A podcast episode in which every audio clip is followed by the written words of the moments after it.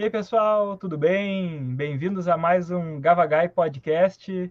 Hoje eu tenho aqui comigo o Fernando Fontoura, eh, doutor em filosofia pela Unicinos, filósofo clínico, um, um, um estudante de epiteto.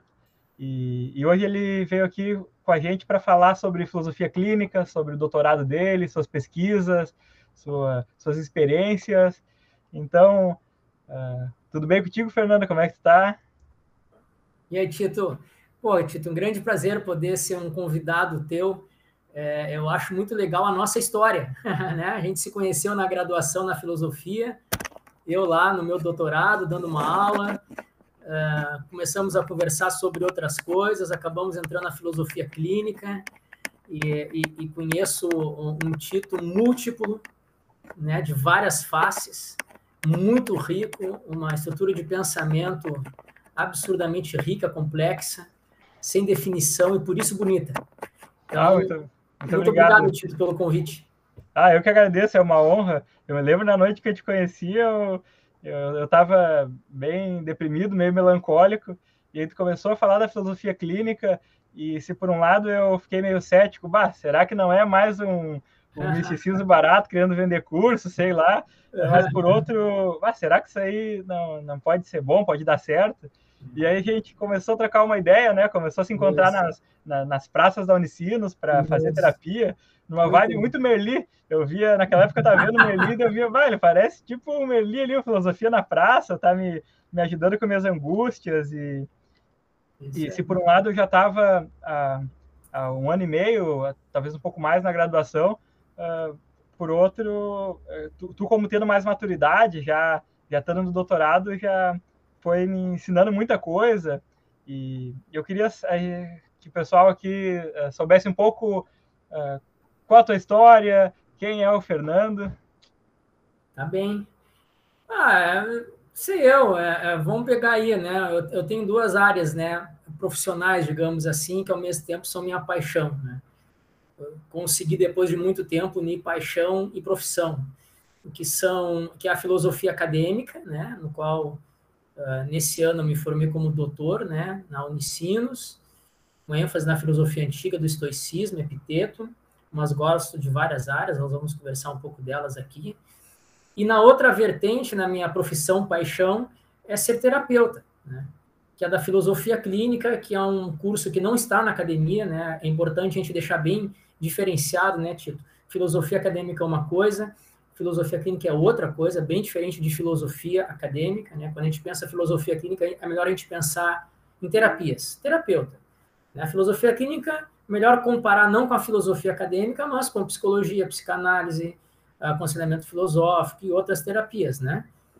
Então, filosofia clínica, embora tenha o nome de filosofia clínica, é uma terapia, e ela não é dada na faculdade, ela não tem nada a ver com a filosofia acadêmica, inclusive elas nem se conversam muito ainda, são áreas que mantém uma certa distância, né? embora a filosofia acadêmica tenha um diálogo muito próximo com a psicanálise, até historicamente ser mais antiga, a filosofia acadêmica não tem um diálogo com a filosofia clínica e não precisa ter para que a filosofia clínica se estabeleça. Né?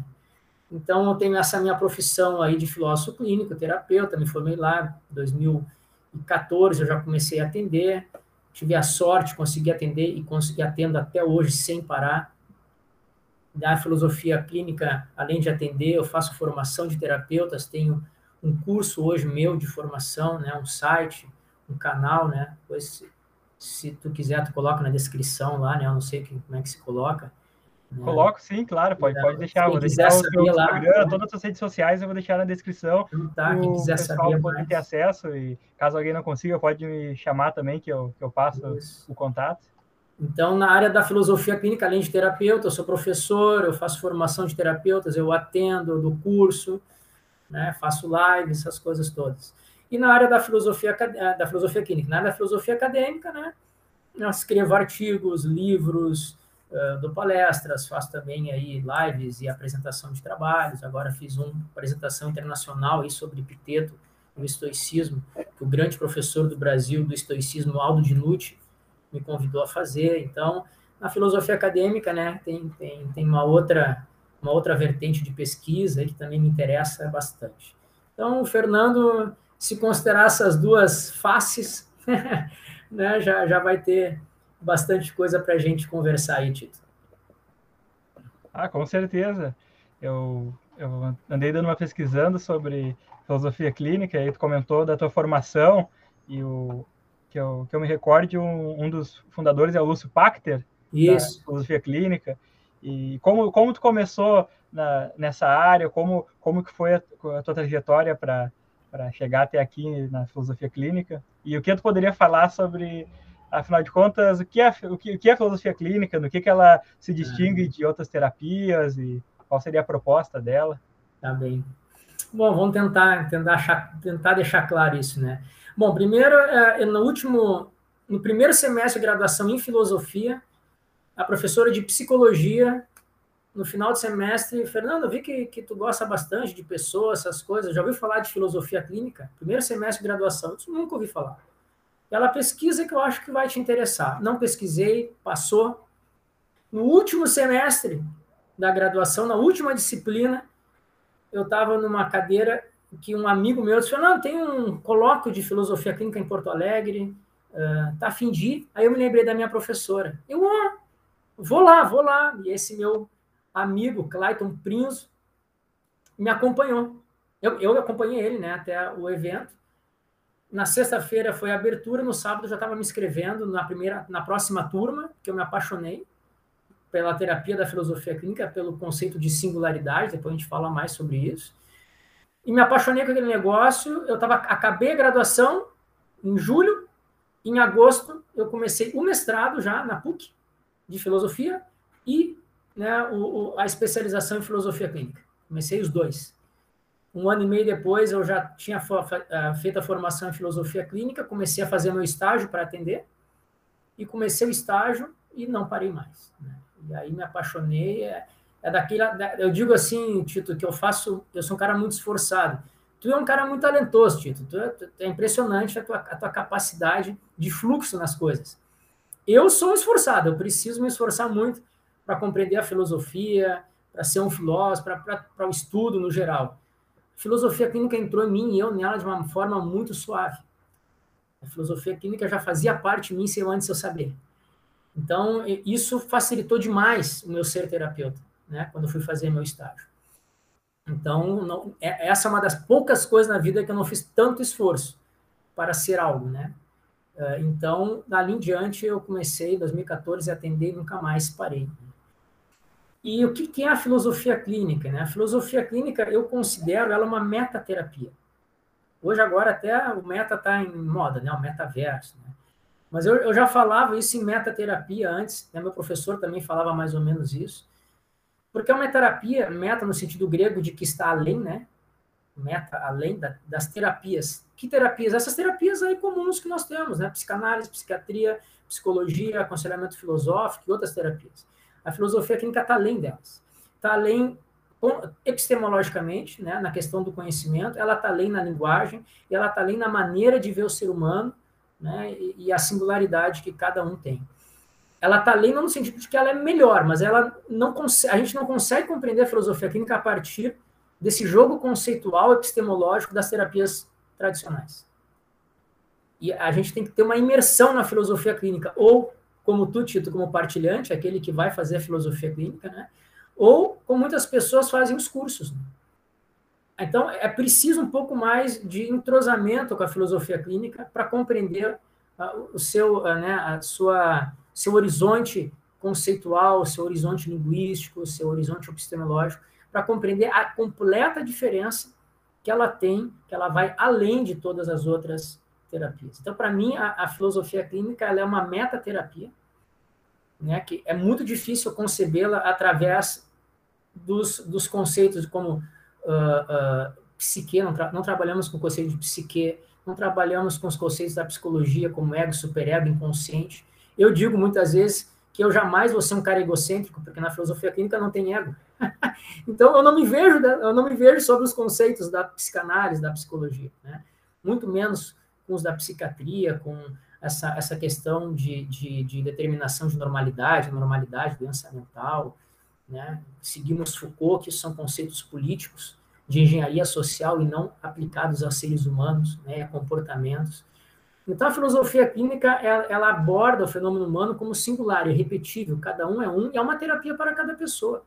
O filósofo clínico tem que conhecer exaustivamente cada um que ele entra em contato. Não tem forma, não tem teoria sobre o ser humano, não tem teoria sobre como ele deve ser, sobre a felicidade, tudo está naquele que entra em contato com o filósofo. Ele vai nos dizer tudo. Nós somos um arqueólogo, nós somos um antropólogo que vai conhecer ali, uh, explorar um novo mundo inédito, o irrepetível. E temos que ali compreender, não entender e nem tentar explicar, mas compreender, bem gadameriano, né? uma, uma hermenêutica da compreensão, temos que compreender aquilo que aparece para nós, para só depois a gente poder, junto com o partilhante, que é aquele que faz a terapia com a filosofia clínica, poder estabelecer uma construção compartilhada terapêutica. Então, é muito importante a gente diferenciar né, a filosofia clínica de todas as outras abordagens. Né? Ela trabalha um conceito de singularidade, ela, ela, ela, defende que cada um é singular e não pode ser padronizado com nenhum termo universal ou particular, como depressão, bipolaridade, TDAH. Isso nada diz para nós a respeito do ser humano. Isso diz para nós a respeito das práticas terapêuticas de saber poder que querem estabelecer uma questão de normalidade. E a normalidade que não é nós que não é da filosofia, ela aceita todos como eles aparecem. Né? E só a partir dessa aceitação, desse acolhimento, é que pode ser feita uma terapia para cada pessoa. Então, em grosso modo, é isso, né, Tito? É, é, a filosofia clínica é uma metaterapia. Eu estou escrevendo agora, eu vou escrever um livro para vozes, porque a filosofia clínica, o meu professor tem uma tem uma, uma série na Vozes, na editora Vozes, no Rio de Janeiro, que ela abriu uma série para filosofia clínica. E já tem três livros escritos, o último que saiu agora, quem quiser saber sobre filosofia clínica, a metodologia, como ela é, pela metodologia, compre, tá? Pela Voz, lá pelo site da Voz, do Miguel Ângelo Caruso, Introdução à Filosofia Clínica. É, amigo meu, filósofo clínico, e ele ali ele mostra a filosofia clínica pela filosofia clínica. Ele traz o método para frente. Não a perspectiva dele do método, ele traz o método. Foi uma pesquisa para mostrar o método. E, te, e, o próximo, espero que o próximo livro dessa série seja o meu. E, a, e, a, e o meu vai ser exatamente isso. Né? Como não fazer diálogos com a filosofia clínica. Né? Todo mundo quer fazer diálogo, a filosofia clínica é psicanálise, psiquiatria, psicologia, psicologia com fenomenologia. Não, eu não quero fazer diálogo nenhum, eu quero determinar o que é a filosofia clínica primeiro, a diferença dela para as outras, e a partir daí a gente, se der, em alguns conceitos, fazer uma tal interdisciplinaridade. Mas antes de fazer essa interdisciplinaridade, a gente compreender, né, eu quero tentar deixar claro, essa, essa diferença fundamental da filosofia clínica frente a, frente a todas as outras terapias que estão por aí. Então, uh, uh, é um pouco difícil explicar a filosofia clínica, por quê? Porque tem que explicar por dentro dela mesma. Ela não participa desses conceitos que estão aí. Fazer essas comparações, analogias, às, às vezes mais complica e confunde do que, do que esclarece, né? Então, né? Uma boa maneira, às vezes, é ver um vídeo no YouTube, né? Eu falei lá no meu, no meu vídeo, lá no meu canal, tem um monte de videozinho tentando explicar, fazer um curso, entrar em terapia, conversar com um filósofo clínico, né? É, é, para poder a gente deixar um pouco mais claro, né? Essa beleza da diferença que é a filosofia clínica frente às outras, às outras terapias. Perfeito, perfeito.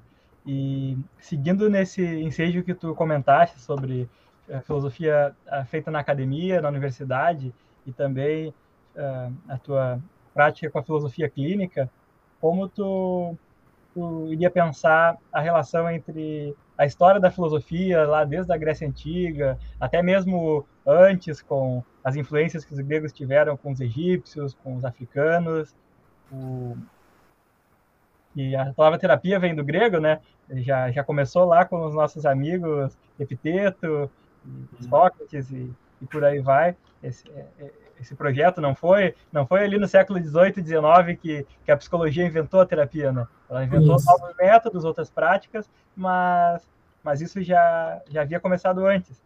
E, e como tu, tu, tu, pensa que é, essa relação, porque existe o aconselhamento filosófico, que é uma coisa, que tem, tem até um, um, um livro sobre, eu esqueci o nome do autor.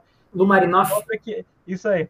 E tem a filosofia clínica que, que parece ser mais madura, porque ela desenvolve todo um método mais partilhado. E se eu não me engano, tem, tem algumas universidades, tem no Brasil, tem em Portugal, que tem cursos né, de extensão de filosofia clínica. Uhum, uhum. Ah, fiquei muito. Eu sigo o Miguel também no Instagram. Isso. E estou ansioso pelo teu livro. Vou querer, vou ver se eu compro dele também agora em janeiro e, e, o teu quando sair quero divulgar aí para meus amigos, divulgar para o pessoal. A gente pode fazer uma outra live daí para fazer um bate-papo só sobre o teu livro. Isso. Então, é, eu não quero falar demais que tu é o protagonista aqui. Não, fica tranquilo, Tito. Vamos falar sim.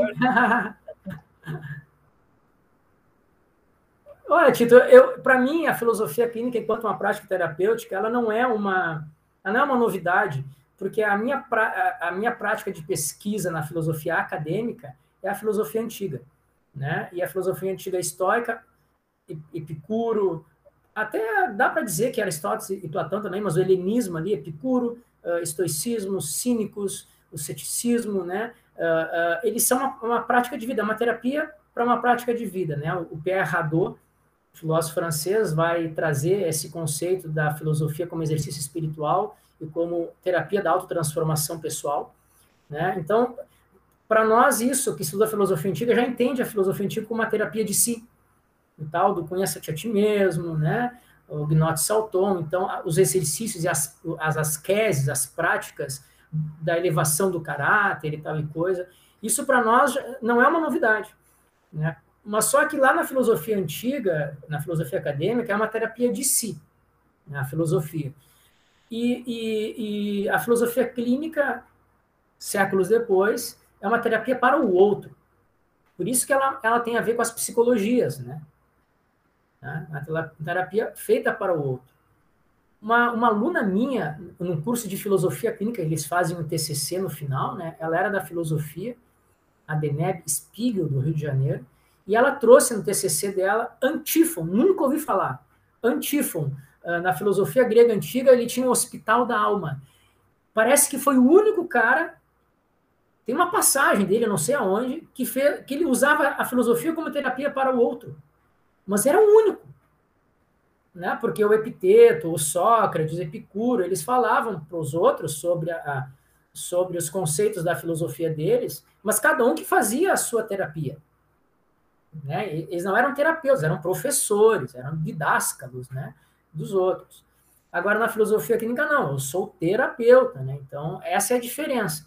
Mas, claro, né, a, a, o Lúcio Pachter, o fundador da filosofia clínica, ele não era filósofo, isso é, o grande, é a grande questão. Ele era psicanalista. Então, ele leu a filosofia não com um cacuete filosófico, ele leu a filosofia com um cacuete terapêutico. Então ele não se preocupou com teoria, ele não se preocupou com a verdade e, e, com a epistemologia e com a ética, ele se preocupou em pegar da filosofia conceitos e práticas que servissem uma prática terapêutica para o outro. O fato de ele não ter sido filósofo de formação facilitou que ele olhasse a filosofia acadêmica, de onde ele se inspirou, por isso que ela é filosofia clínica, de uma maneira muito prática, sem se preocupar Uh, se ele estava uh, uh, deturpando, por exemplo, ele fala assim numa entrevista, né, num caderno que ele escreveu, se os filósofos vivos fossem vivos, que eu tirei a minha inspiração e vissem o que eu faço com as teorias deles, iam ficar louco, porque eu mudei tudo. Eu não sou filósofo, eu não estou preocupado com a teoria do, do, do Russell, mas ele usa a fenomenologia de uma outra maneira na filosofia clínica, como uma prática terapêutica. Ele usa Gadamer, mas de uma outra forma. Ele usa Wittgenstein, ele usa estruturalismo filosófico, mas como prática terapêutica. O fato de ele não ter sido filósofo fez com que ele tivesse uma outra visão da filosofia e facilitou para tirar esses ranços filosóficos que ficam na academia. Né? Então, uh, isso que foi legal. Quem fez a filosofia clínica não era um filósofo, era um cara de uma outra área. Quem vai nos explicar isso é o Thomas Kuhn, naquele livro, né, a estrutura das revoluções científicas, que muitas das novidades científicas de uma área se dão de pessoas que são fora daquela área, porque enxergam as coisas de maneira diferente. Né? E foi o que aconteceu com o Lúcio Pachter, ele fez uma revolução científica dentro das terapias. Então, ao mesmo tempo que a, a filosofia inspira a filosofia clínica, ela, ela, só faz isso, ela inspira. Essa é a diferença, por exemplo, do aconselhamento filosófico do Lu Marinoff, né? que ele tem aquele livro menos mais, mais Platão e menos Prozac, ou menos Prozac e mais Platão. Ali ele é um aconselhamento filosófico, ele é um filósofo de formação e ele usa os conceitos, teorias e, e filósofos dentro da terapia. Então chega o título lá para o Fernando. O Fernando é um aconselhador filosófico. Chega lá o título. Fernando, estou com um problema no meu trabalho, acho que meu, meu patrão está me explorando. Aí eu, como aconselhador filosófico, vou usar a teoria de Marx. Ah, olha só, Tito, eu, eu, vou te falar o que Marx falou sobre a relação empregar. E aí eu, eu falo o que eu tenho para te falar sobre as minhas pesquisas filosóficas. Ou então chega o Tito Fernando, sou preocupado, não sou feliz, estou preocupado com a minha felicidade. Eu vou dizer assim: olha só, Tito, Aristóteles, na Ética Nicômaco, falou o aconselhamento filosófico usa das teorias filosóficas para aconselhar as questões que a pessoa traz. Mas aí é diferente, porque olha só, cada aconselhador filosófico leu alguma coisa da filosofia, não leu tudo uma, o, o terapeuta vai ter que saber muita teoria, de muita coisa. E o filósofo clínico não, não precisa saber das teorias filosóficas, ele tem que saber do outro. Ele tem que ser investigador daquele que está na minha frente. A teoria está naquele que chega na filosofia clínica. Né? Então a gente, nós somos uma uma, uma terapia uh, vazia. Nós temos marcações, alguns conceitos, mas eles vão ser preenchidos por quem?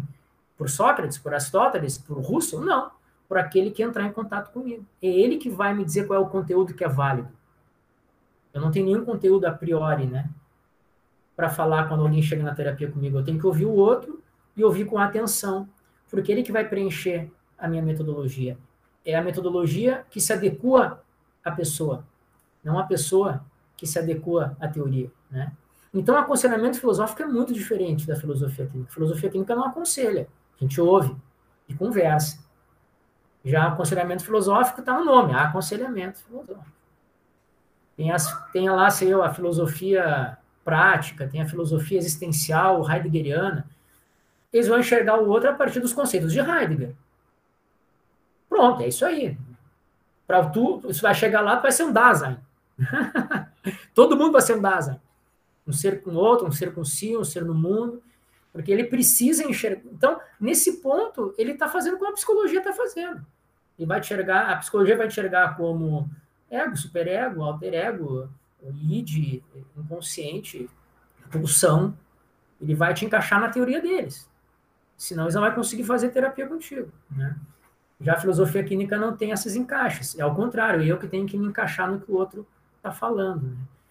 Então, embora a filosofia clínica seja filosófica na inspiração, ela é muito diferente das outras terapias filosóficas, né, que trazem de antemão já conceitos de um filósofo, de uma teoria, o existencialismo em Sartre, né, a esquizoanálise de Guattari né, e Derrida, né, que também tem conceitos psicanalíticos e filosóficos de antemão.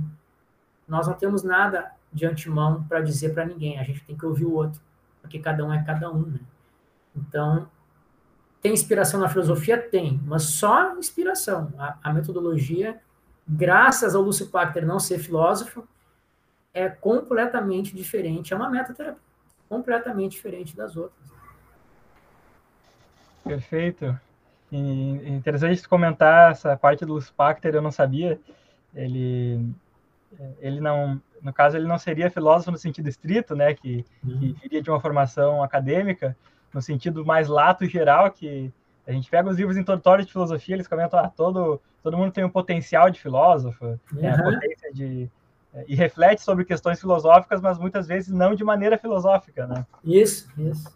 E, e eu acho interessante a gente separar, né, o sentido lato e o sentido estrito de, do filósofo. Uh, não que é, ao fazer isso eu, eu esteja criando um conceito monolítico, porque tem centenas de conceitos de filosofia e, uhum. e não vai ser eu que vou, enfim, delimitar o, o conceito absoluto da, da, filosofia, né? Sim.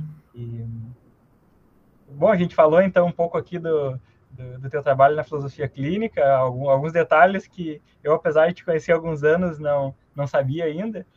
Mas eu queria entrar um pouco no teu doutorado, que eu lembro que ah. algumas consultas que eu fazia contigo, você comentava dos seus estudos em, em grego antigo, em latim, eu ficava fascinado com essas histórias e, e como que foi esse processo de ficar quatro anos fazendo um doutorado, né? É tempo? Como, como foi todo esse, esse trabalho aí?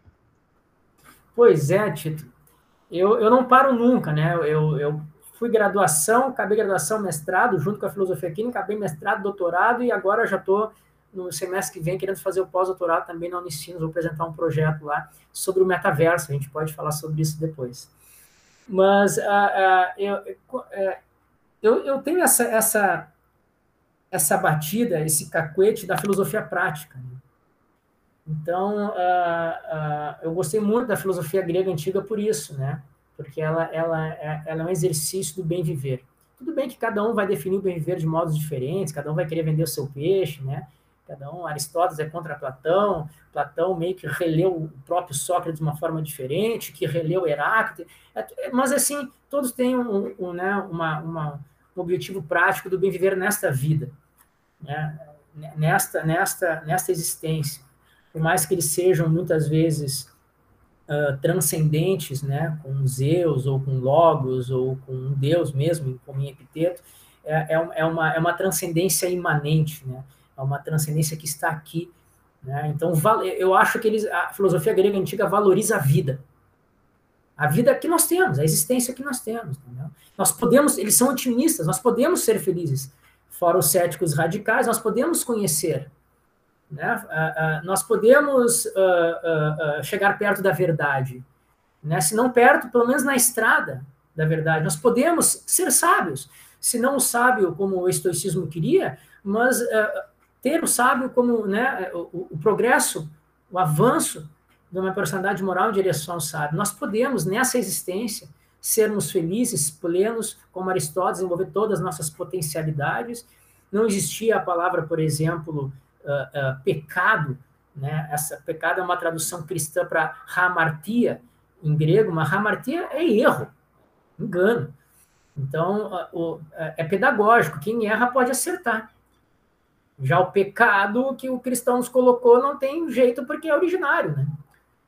É muito mais pessimista, né? A perspectiva cristã e religiosa cristã, né? O seu, tem um fim dos tempos, o melhor, melhor vida é depois da morte. O ser humano já nasceu com um pecado original, ele já nasceu ruim, né? Uma tendência de jogo de cartas marcadas, não tentar saber jogar bem, porque no final sempre vou fazer merda. Desculpa, sempre vou fazer coisa errada.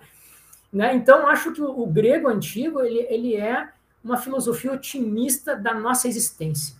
Tem Deus, tem onde é que ele está? Aqui, aqui, agora, dentro de mim, nas coisas, no logos, na razão, nas nossas boas atitudes, numa comunidade virtuosa. Aí que está Deus. Seja como a gente queira chamar. A transcendência está aqui. Ela não está num outro nível, né? Os cristãos tiraram Deus daqui e botaram lá em cima. E agora fizeram toda uma, uma venda de ingressos para atingir esse outro lugar, né? todo um marketing para que agora tenha essa ascensão. E o grego não. Né? Embora ele também, o grego diga que, por exemplo, vai ver, o estoicismo diz que vai ter um final dos tempos, né? o, mundo, o mundo e a alma são mortais, mas só que vai ser a conflagração universal que acontece de tempos em tempos. Só que nessa conflagração universal, ela vai voltar e tudo vai ser exatamente a mesma coisa que foi antes. Vai ter o mesmo Sócrates, vai ser o mesmo Platão, o mesmo Aristóteles, eles vão ter os mesmos amigos, vão ver na mesma Atenas. Tudo vai ser igual, né? O tal do eterno retorno. Por que, que eles pensam isso? Porque se eles pensam que Deus é o melhor, que Zeus é o melhor, e que o que nós temos aqui é o melhor do que nos foi passado por esse Logos divino, não pode ter outro mundo melhor. Não tem mundos possíveis. Não tem um mundo transcendente melhor nos esperando. Se esse é o melhor, porque nós somos sêmen, nós vemos do sêmen de Deus, do Logos divino, não tem sentido o mundo ser diferente. Porque ele vai ser sempre. Esse é o melhor. Só que ele precisa ter um fim na concepção deles, de metafísica, e vai ter um recomeço. Mas é tudo igual. Por quê? Porque não tem mundo melhor. Entende? Então, eu gosto desse, desse, desse otimismo Né? A gente pode ser ético, a gente pode atingir a felicidade, a gente pode ter progresso moral, a gente pode chegar ao conhecimento, a gente pode chegar à verdade. Se não chegar à verdade, acho que isso né, não dá, mas assim, muito próximos, né, aquilo, partes da verdade, participação nela, nós podemos ter. Que é contrário depois do mundo cristão, que é um mundo muito pessimista, que é um mundo muito voltado, né, eles criam, até tô lendo aqui, ó, eles criam a biografia ó, do Satã, né, Satã. Ah, que massa! Né?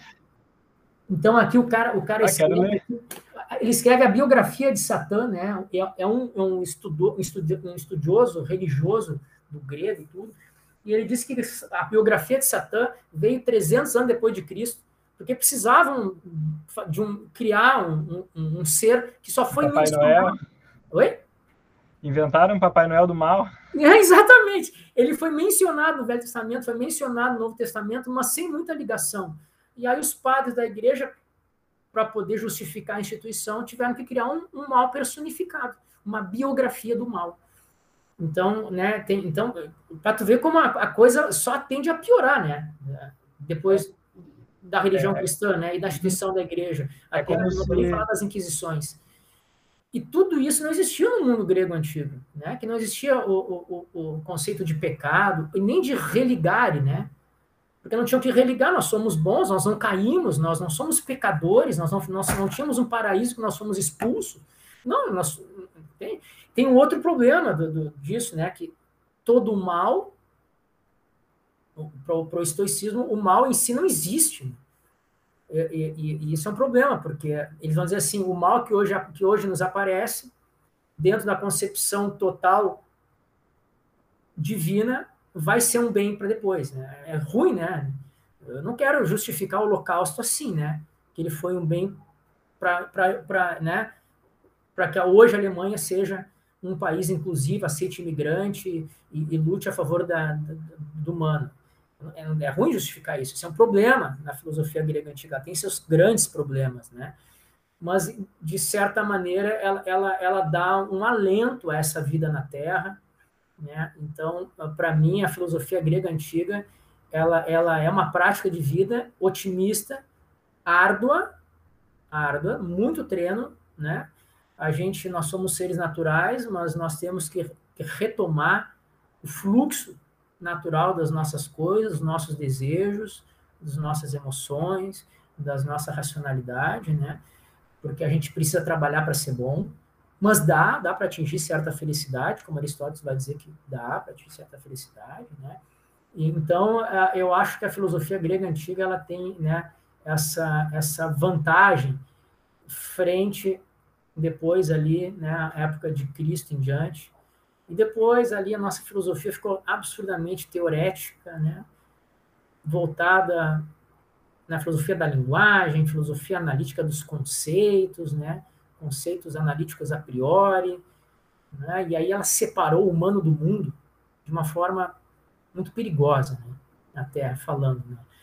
Com Descartes, né? ali separa corpo da mente, né? e tal, e o mundo da mente. Então, é, é, também não me identifico muito com essa filosofia, embora eu acho que em, todos, em todas essas épocas teve coisa muito interessante. Mas a filosofia grega antiga, eu acho que ela ainda pode nos trazer muita coisa. Né? A ética das virtudes, que foi a minha tese de doutorado, é mostrar uma ética das virtudes estoica, né? que possa hoje dar conta, junto do utilitarismo, de uma deontologia, né? que são as, as éticas principais de hoje, Bom, ética das virtudes, quando falam, falam em Aristóteles. Bom, deixa eu apresentar para vocês uma ética das virtudes estoica. Ela é super rica, super uh, uh, uh, voltada para a prática diária. Né? Então, é, é, essa foi minha tese né, de doutorado.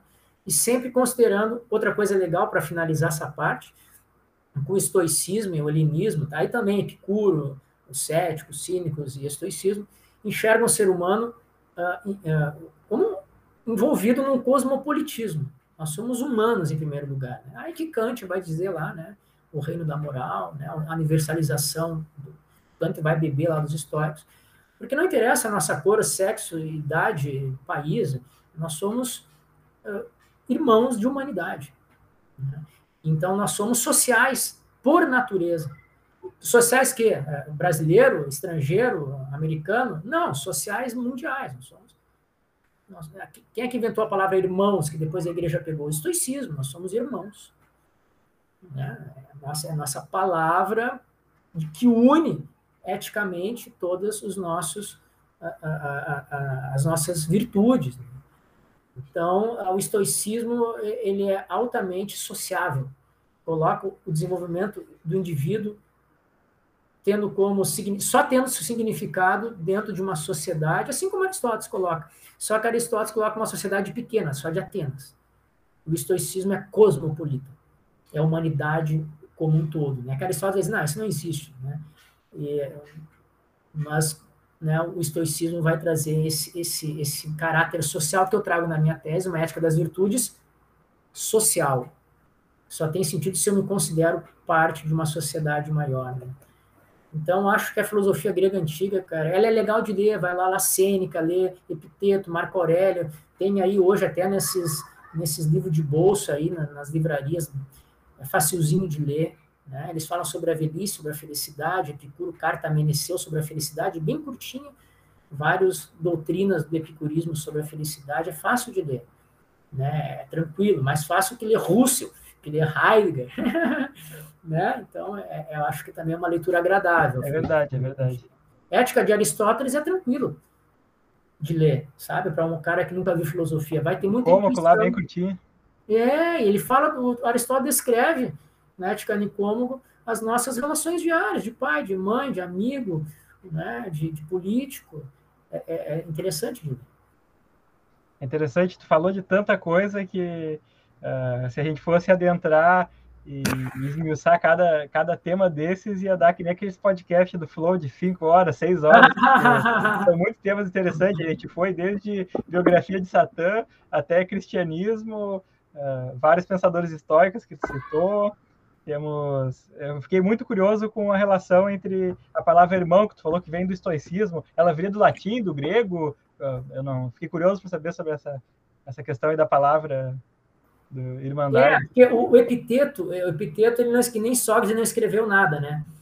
É, mas um aluno dele, que nem Sócrates, que foi Platão, né? Mas foi o Arriano, né? Uh, uh, Lúcio Arriano escreveu as diatribes de epiteto ele escrevia aquilo que era mais importante nas aulas de epiteto. E tem uma diatribe, né, uma, um, um, escrito inteiro sobre é, como derivar das palavras o nosso dever social. Né? Então, do conceito. Se eu sou um pai, como derivar dessa palavra o que é um ser um bom pai? Se eu sou, se eu tenho uma relação de filho, de político, como derivar dessa palavra a, a, minha obrigação, o meu dever, o meu ato adequado em relação a manter essa relação boa. E aí ele, ele diz que a palavra fundamental é irmãos, né? porque essa é uma palavra que vai ligar todos, né? aqueles que não são só da minha família direta, pai, mãe, filhos, irmãos, mas vizinhos, eh, pessoas de outra cidade, de outro sexo, a do mundo inteiro. Então, essa palavra, né, como outras, todas as palavras carregam em si se a gente pensa que a gente é social por natureza, uma obrigação, entre aspas, de mantermos essas relações num bom nível virtuoso. Né? Então, lá, Alcibiades, em, em Sócrates, em Platão, né? Antes de ser um bom político, tem que ser bom, tem que conhecer a mim mesmo. Para quê? Para poder conhecer depois os outros. Né? E, e o epiteto vai trazer que as relações definem quem nós somos. Né? Então, uh, uh, uh, eu não sou sozinho, né?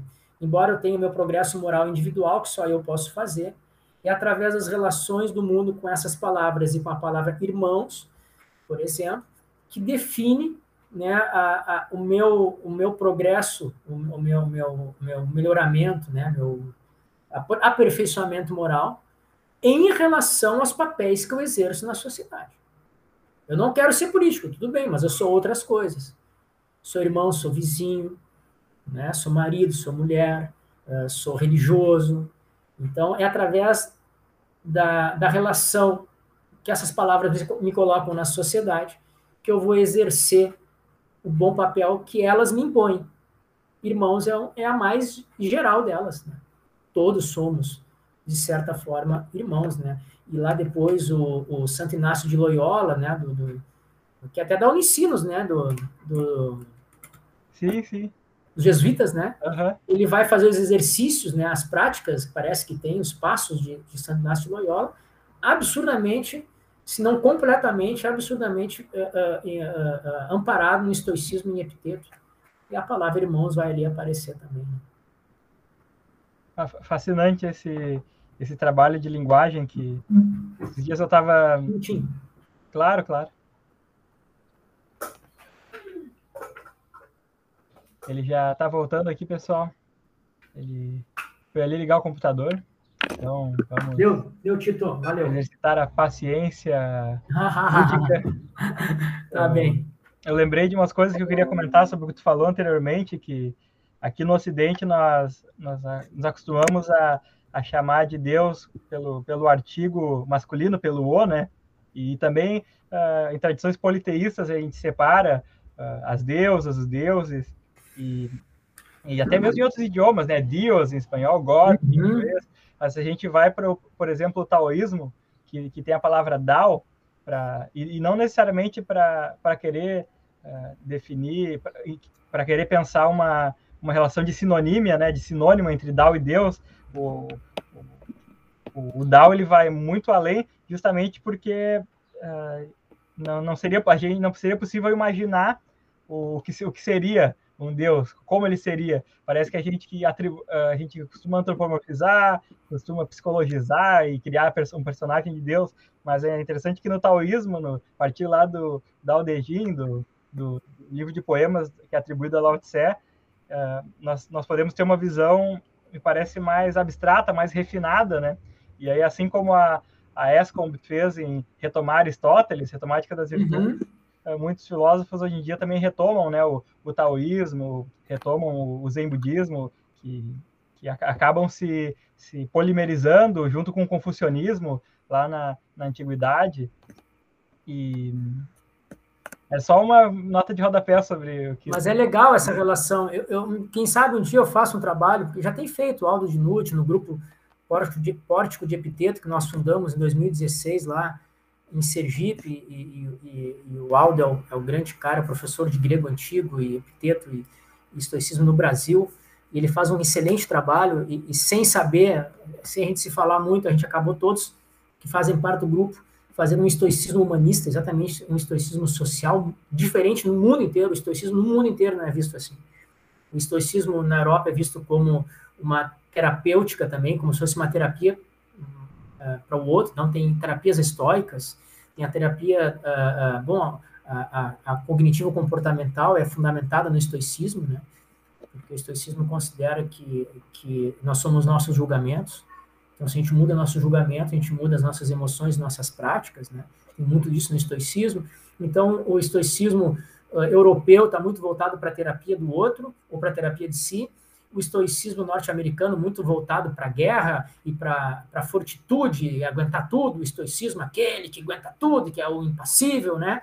Uh, é uma, uma parcela aí do estoicismo. E o nosso estoicismo brasileiro, pelo Aldo de Nutt, é o estoicismo humanista e social né? Então a gente, a gente, sem saber, todos acabamos indo para essa pesquisa. E quando hoje o Aldo faz palestras no mundo inteiro e, e, ele propaga, né? Nós temos hoje um trabalho de estoicismo no Brasil de relevância mundial. Não precisa ler nenhum estrangeiro, se vocês não quiserem. Vocês vão lá na revista Prometeus no site. Né? Eu vou deixar o link aí, pessoal, da revista dele. Oi? Vou deixar o link da revista Prometeus. E aí lá vocês vão ver ali, ó, pesquisa dos colegas de estoicismo do mais alto gabarito, com a perspectiva social e humanista que nosso estoicismo brasileiro traz. É fantástico o trabalho do Alto. E aí tem também trabalho sobre a teologia estoica. Né? E, e, a teologia estoica é muito interessante, porque o, o Zeus, ou Deus, né? até Epiteto, Zeus, Deus, Logos Divino é a mesma coisa. Epiteto é o mais religioso, entre aspas, dele, chama sempre de Deus, né? O Deus, né? Mas ele é ele é um Deus filosófico, começo de conversa, né? Um Deus filosófico, como eu falei, imanente. E ele, e ele é um Deus que não é todo poderoso, ele tem limites. eles falam sempre, Zeus não pode interferir na sua proairesis, que seria aquilo que de mais, mais interior e mais nosso cada um teria de si, né? Sua proaires. Nem Deus, nem Zeus pode interferir na sua proaires. Só você pode corromper a sua proaires. Nem Zeus é capaz de fazer algo para ele mesmo sem beneficiar os outros. Então, ele sempre tem frases que, ele, que eles colocam a divindade como uh, limitada. Não é omnisciente, não é onipotente, não é sumamente boa. É, ela é artífice, né? ela, ela, ela criou o mundo como Deus cristão, mas ela não tem o que, o que o Deus cristão vai cair em vários paradoxos, né? Essa onisciência, onipotência, e sumamente boas, vai ter que explicar o mal do mundo, o mal gratuito, vai ter que explicar como é que ele vai saber coisas que é impossível saber, vai ter que explicar como é que ele vai fazer coisas que ele não pode nem ele fazer. Por exemplo, aquela, aquele paradoxo da pedra mais pesada que existe, né? Será que Deus pode criar, o Deus cristão, pode criar uma pedra tão pesada que nem ele possa levantar? né? Então, uh, se ele consegue fazer isso, ele não é totalmente potente porque não consegue levantar pedra.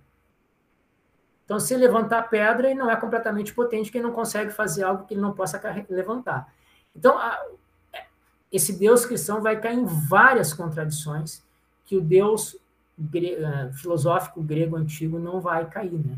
Vai cair em outras, a providência boa, o mal no mundo, em outras contradições a serem respondidas na teologia grega e estoica. Né?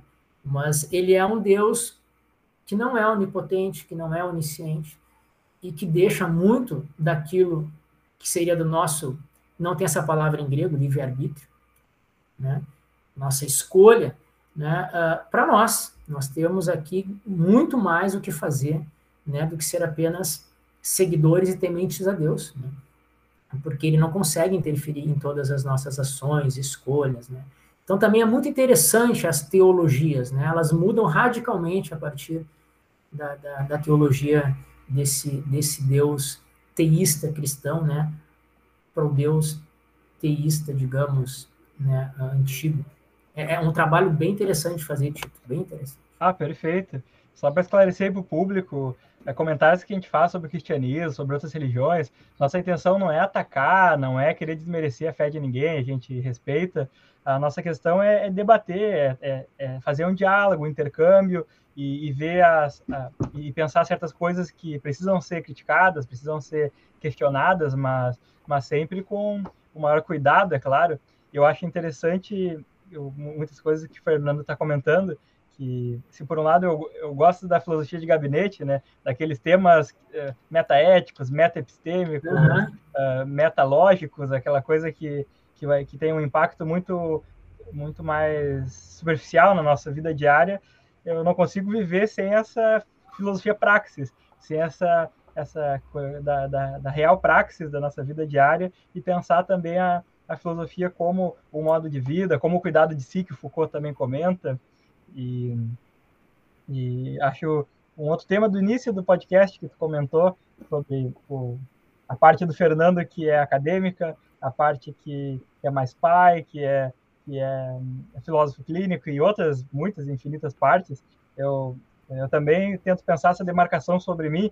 Eu estou na iniciação científica, eu estou no início da jornada acadêmica, tu já já está mais no eh, já, já passou muito mais o caminho das pedras há muitos anos e aí eu também penso essa, essa distinção que por um lado na, na iniciação científica eu tenho que ser mais técnico, tenho que não abusar de metáforas, pensar a linguagem do modo mais denotativo, né, com referenciais.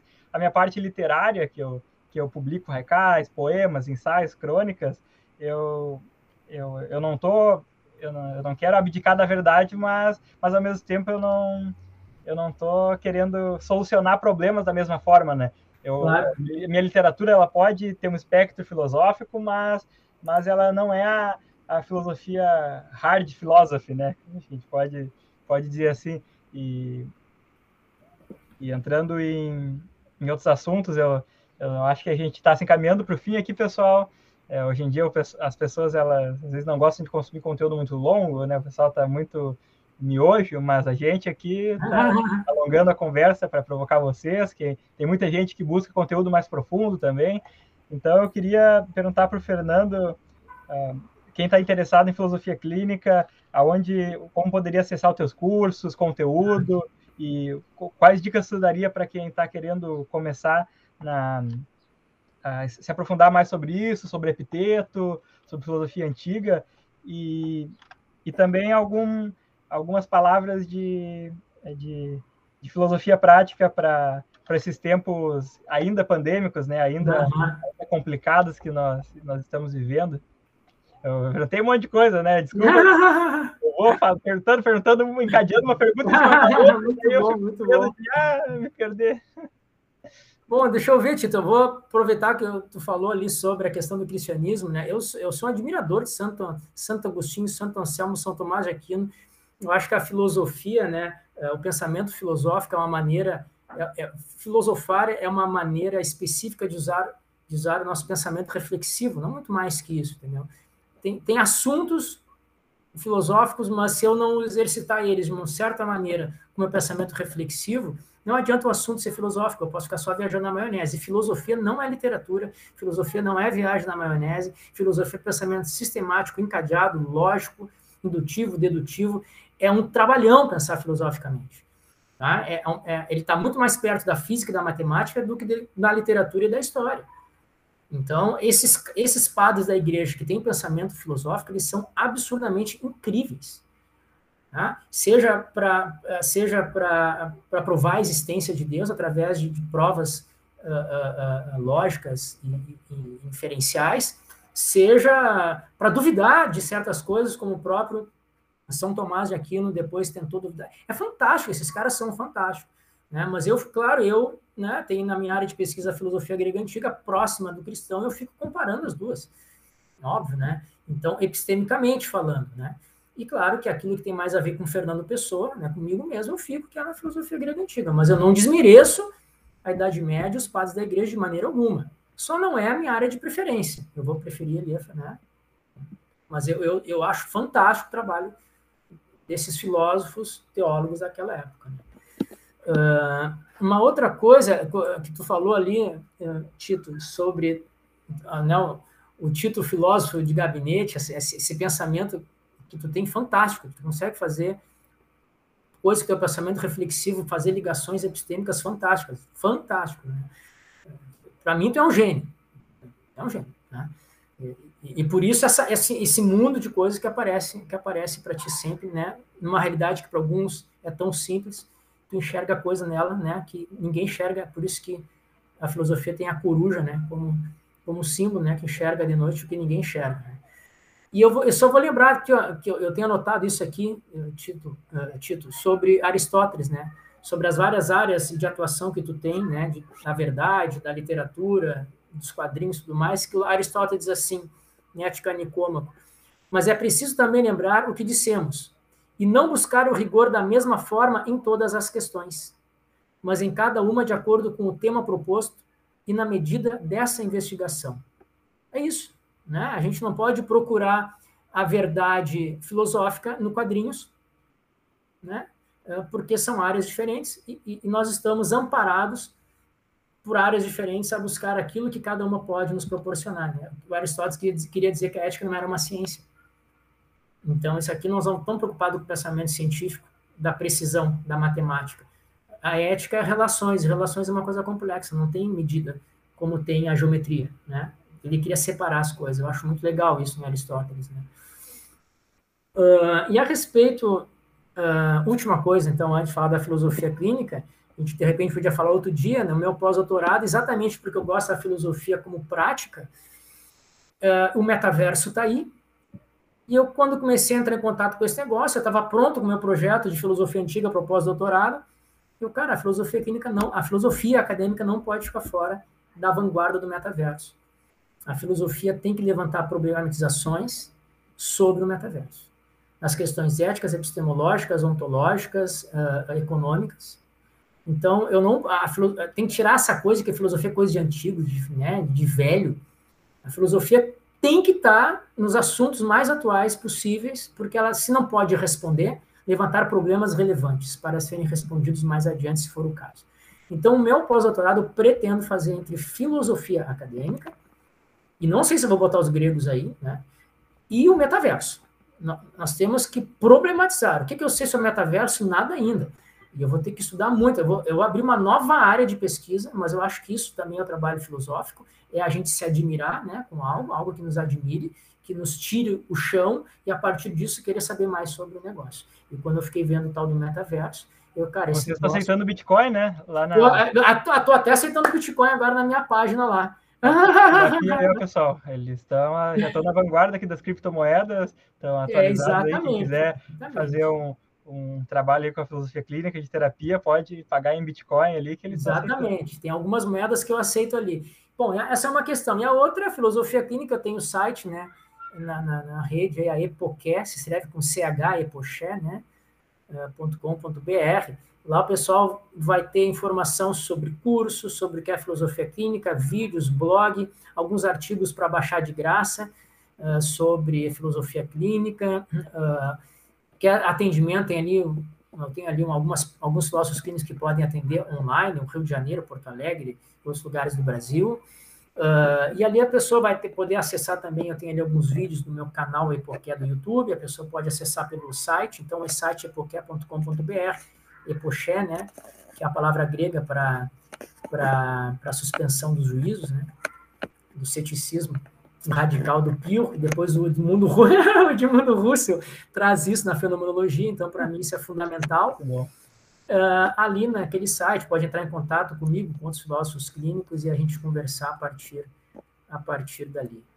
Pô, Tito, só te agradecer, é sempre uma empolgação conversar contigo. Ah, eu que agradeço. Isso aqui está sendo uma terapia para mim, tá sendo, tá sendo, Vou terminar esse podcast aqui empolgado para tocar o dia. Eu até estava meio borocochô antes do, dessa conversa, agora já estou com, como diria o Nietzsche, com mais potência aqui. Né? De filosofia grega antiga metaverso. A gente, a gente eu, É um tema que eu, que eu também estou bem admirado, bem espantado com, com todas as implicações filosóficas que a gente pode pensar e quero trazer mais convidados para falar sobre isso.